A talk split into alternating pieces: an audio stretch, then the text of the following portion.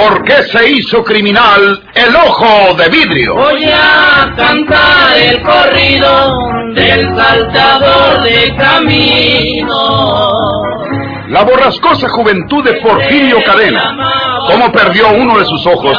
¿Y por qué tuvo que seguir la vida criminal perseguido por sus poderosos enemigos? Una nueva serie campirana del escritor norteño, Don Rosendo Ocaña.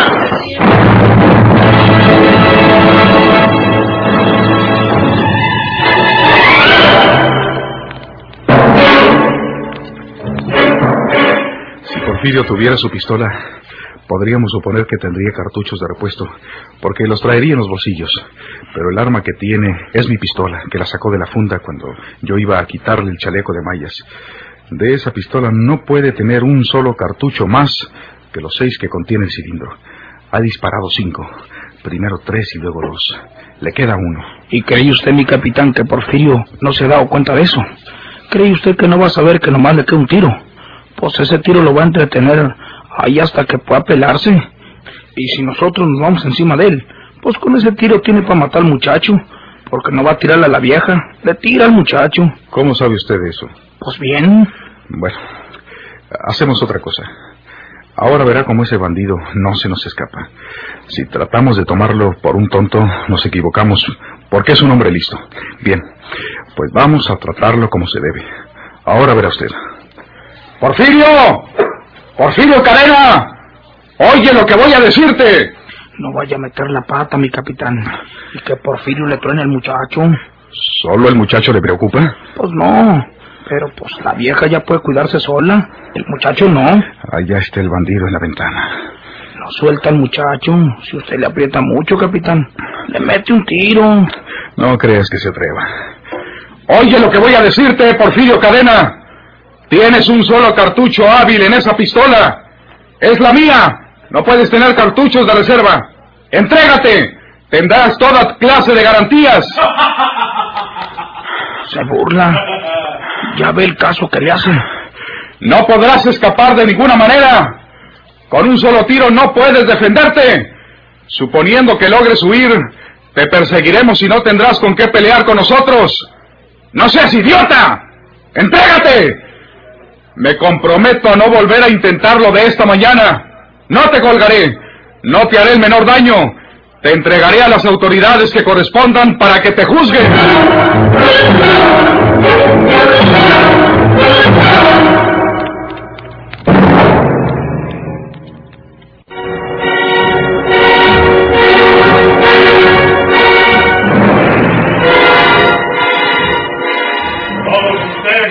Tarugos.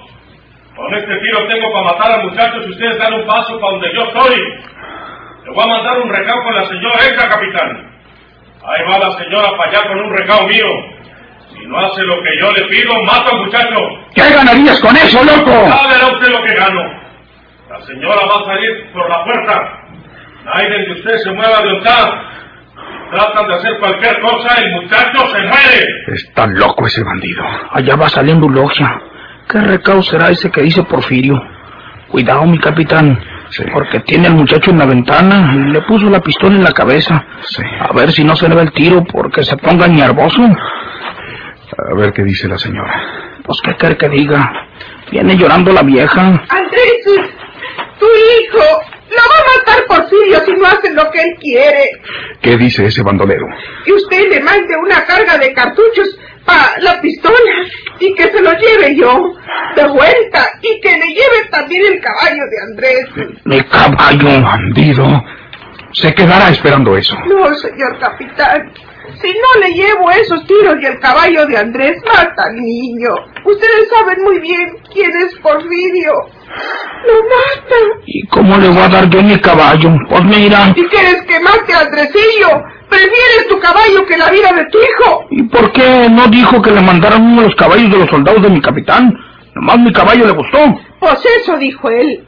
Y está guardando. Dijo que si en un ratito no volvía yo con los tiros y el caballo, que le dejaba ir el que le quedaba en la pistola al muchacho y lo mataba. Pues qué mañas de mondao.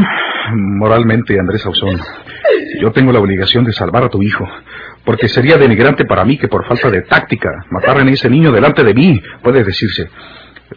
Si tú no estás dispuesto a que la señora le lleve a ese bandido tu caballo, yo puedo darle el mío o el del cabo. Pero no respondo de que ese asesino se sienta defraudado porque no se cumplieron sus exigencias al pie de la letra y que por ello vaya a matar a ese inocente.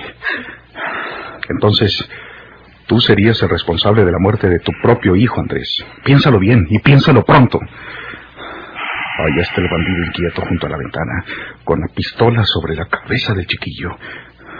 Puede pensar que estamos tramando algo para sorprenderlo y cometer el crimen, que en él solo sería uno más de los que ha cometido. Tú conoces a Porfirio Cadena. Es su hijo, Andrés.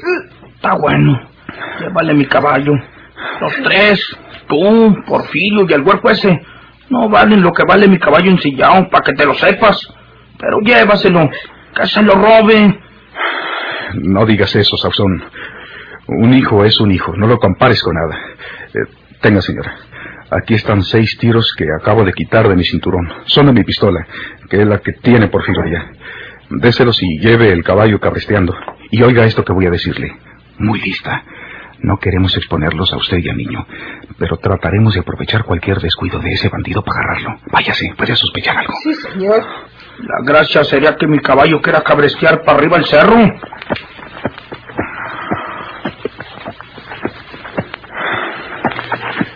¿Qué crees tú que va a hacer ese bandido? Eh, ¿Cómo es el cerro por el otro lado? ¿Igual que aquí? No, por el otro lado es más tendido, menos parado. No cámela usted que por eso pidió Porfirio que le llevaran mi caballo precisamente.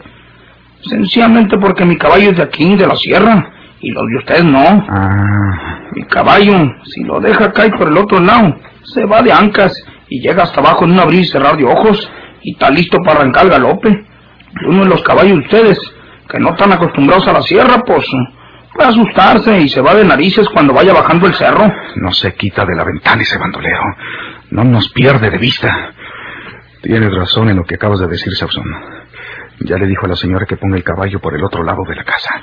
Pues para huir por allá. Si pudiéramos hacer algo. Pero no, no, no. Primero la vida de ese niño, Andrés Sauzón. Un bandido de esos, si no lo agarramos ahorita, lo agarraremos más tarde, pero tiene que caer. Otros mejores que él han caído. Vamos a dejarlo que huya. Y tan pronto como estén a salvo la señora y el niño, lo seguimos hasta que se rinda o se muera. No me importa si me causa bajas en mi escolta. Yo lo sigo y lo agarro. ¿Me ayudas, Sauzón? Tú conoces el terreno. Yo le ayudo, mi capitán. Cuidado, cuidado. Llámese en la ventana. Va a montar para huir. Cabo, no se mueva usted de ahí. Pero estén todos listos para saltar sobre los caballos a la hora que yo les diga. Ya se llevó abajo del cerro. Va corriendo por aquel lado. ¡A los caballos! ¡Vas al sur! ¡A seguirlo por aquí! ¡Pronto!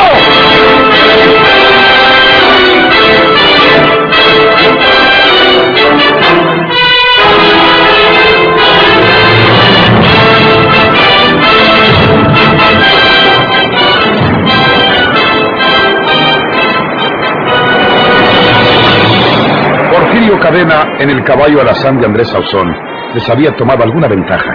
Puso al niño en ancas, haciéndole que se abrazara de su cintura para saber que allí iba. De este modo pensaba el bandido que sus perseguidores no podrían dispararle por temor de pegarle al niño. Efectivamente, el capitán y los soldados no se atrevían a dispararle. Lo seguían a determinada distancia.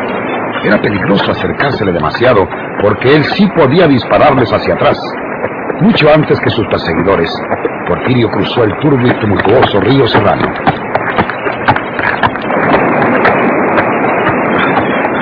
Este río trae una creciente muy grande. Yo creo que va a tener que nadar el caballo. Se va sumiendo mucho. El agua arrastra muchos palos y troncos. Que no le vaya a pegar un tronco de esos al caballo en las patas, porque nos ahogamos los tres. ¡Muchacho! ¡Muchacho! ¿Por qué te dejaste caer, loco? Me lleva el diablo. Ya lo agarró la corriente. ¡Nada! ¡Nada, muchacho! ¡Pa' acá, pa' la orilla! ¡Válgame Dios! Ese muchacho se va a ahogar. ¡Ahora, caballo! ¡Vámonos! ¡Ahí vienen los soldados!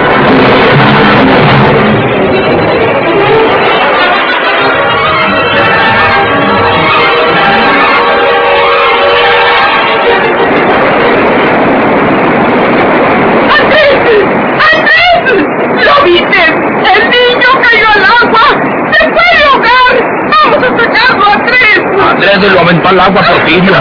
Mira, Eulogia, pero yo voy a agarrar a Porfirio. Yo solito lo voy a callar. Dicen que es la fiebre amarilla, pero conmigo se atora el maldito juevidrio.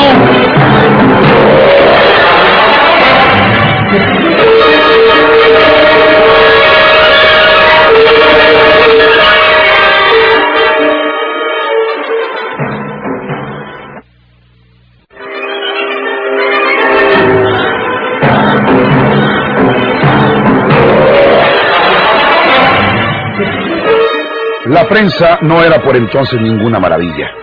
Los escasos periódicos del día solo consideraban en sus cuatro planas las noticias y novedades de plena sensación. Aquellas escaramuzas entre Porfirio Cadena y sus perseguidores no aparecieron para nada en los diarios de Monterrey, que eran los que hubieran podido aparecer. Por esta razón, Juana Tobar no tenía la menor idea de lo que hubiera sido de Porfirio. No se había vuelto a hablar de él. En su soledad y su abandono, había ido bordando una ilusión el afecto de aquel hombre, sencillo y rico, que la pretendía, don Felipe García. Su pariente María Inés le daba ánimos constantemente para que se casara con el compadre Felipe, el amigo de su difunto esposo. Juana Tobar iba poco a poco recobrando su tranquilidad.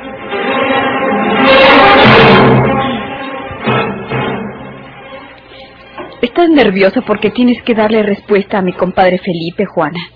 Vamos, mujer. Es que todavía no te convences de que él te trae la felicidad que nunca has saboreado en tu vida. No hice eso, María Inés. Ya sé que me conviene Felipe. Además, es mi tabla salvadora. No lo digas por aquello de vivir conmigo.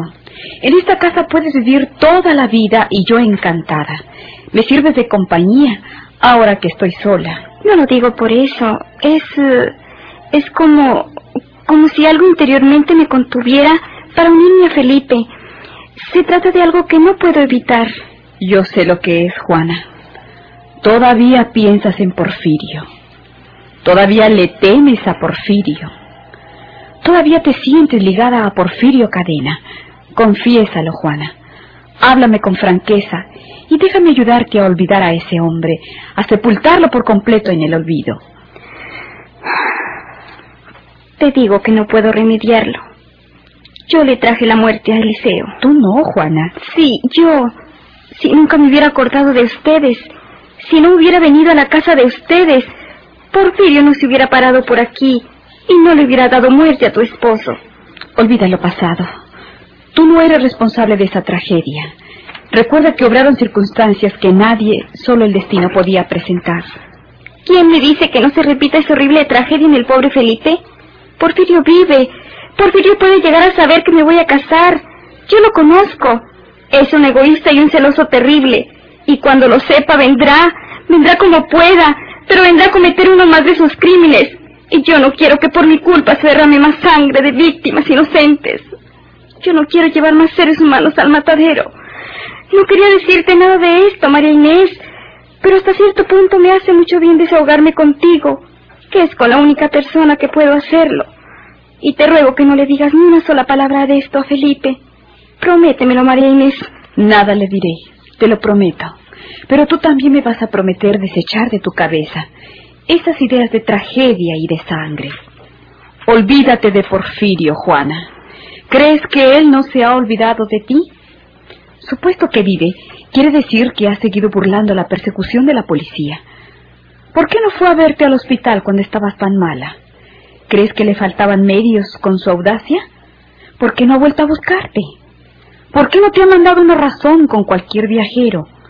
¿Por qué no te ha escrito dos líneas, dándose habilidad, empleando otro nombre, en fin? Si fuera cierto que se ha olvidado de mí. Seguro que así es, Juana. Ya hasta tendrá otra mujer con él. ¿No dices que es tan apasionado?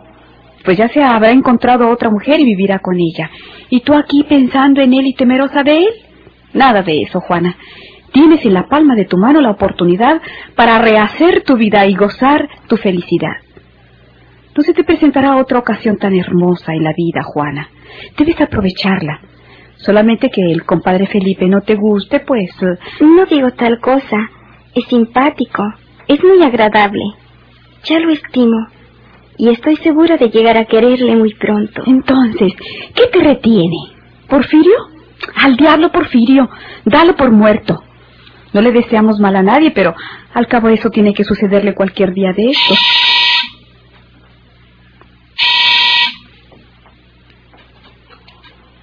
Es el timbre de la calle. Debe ser mi compadre Felipe, Juana. Ya no quiero decirte nada. No vayas a pensar mal de mis insistencias, pero debes darle una respuesta favorable al compadre Felipe.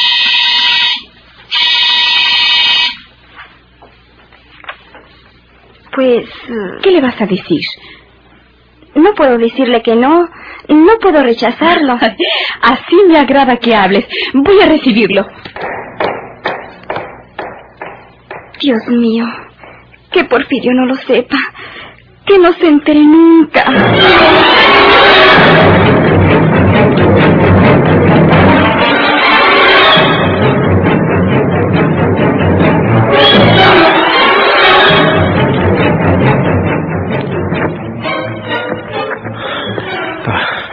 Ya de los soldados ni señas.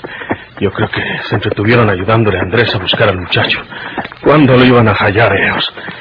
Ay, me mojé todo al pasar el río. Trae harta creciente. Ahí debajo de esos bisaches puedo hacer una lumbre y poner a secar estas garras. Si se me secan en el cuerpo es capaz que me dan los fríos. ¡Ah! ¡Ah! La gracia será que no se hayan mojado los cerillos.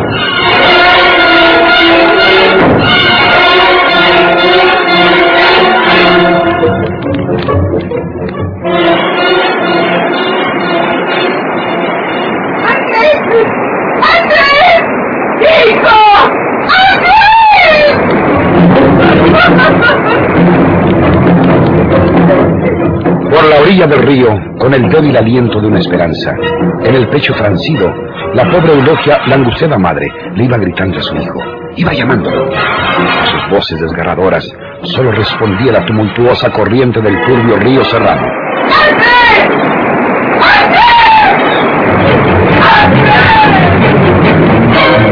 Los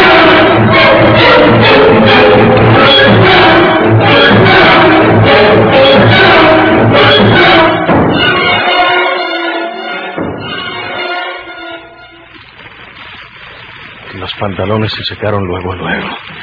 Pero la chaqueta está todavía húmeda. Hay que le siga dando la lumbre hasta que se seque bien. No te muevas, Porfirio. ¿Qué? No te muevas de ahí, mondao. Andrés Sauzón. Hasta que te cayes sin el chaleco de acero, Porfirio. Es que... le- Ya miro que te lo quitaste para secar la ropa que se te mojó al pasar el río. Ahora no necesito andar apuntándote a la cabeza para matarte. Andrés... es- Ahora todo palo es buena bola. Donde quiera te duele. ¿Por qué echates al agua, mijo, Porfirio? Yo no le eché al agua, Andrés. No vayas a creer que yo la aventé. Él se dejó caer. Para cuando sentí que cayó en el agua, ya no pude pepenarlo. Él se dejó caer. Íbamos despacio. Mira, Andrés Sauzón. yo- Alto.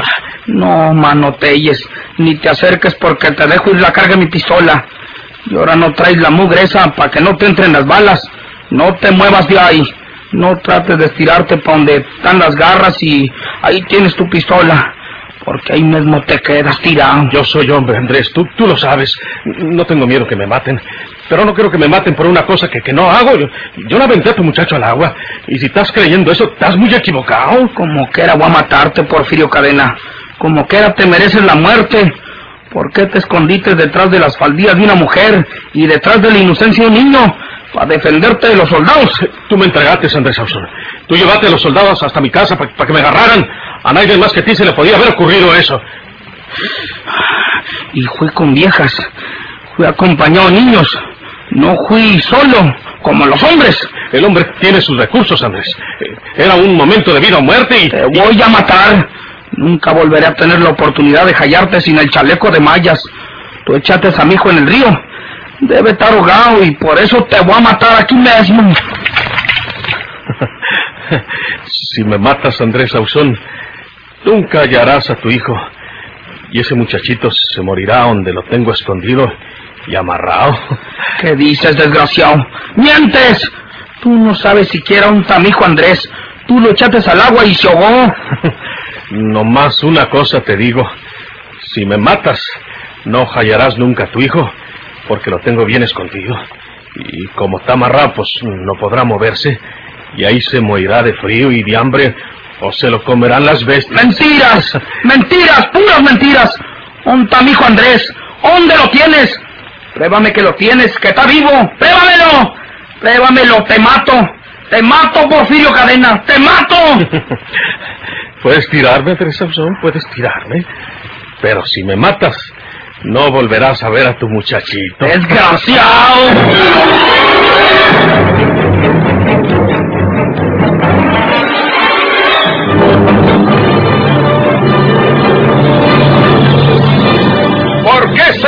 criminal el ojo de vidrio?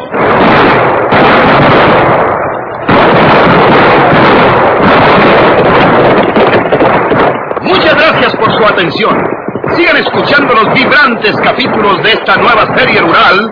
¿Por qué se hizo criminal el ojo de vidrio? Se disfrazaba de arriero para asaltar los poblados.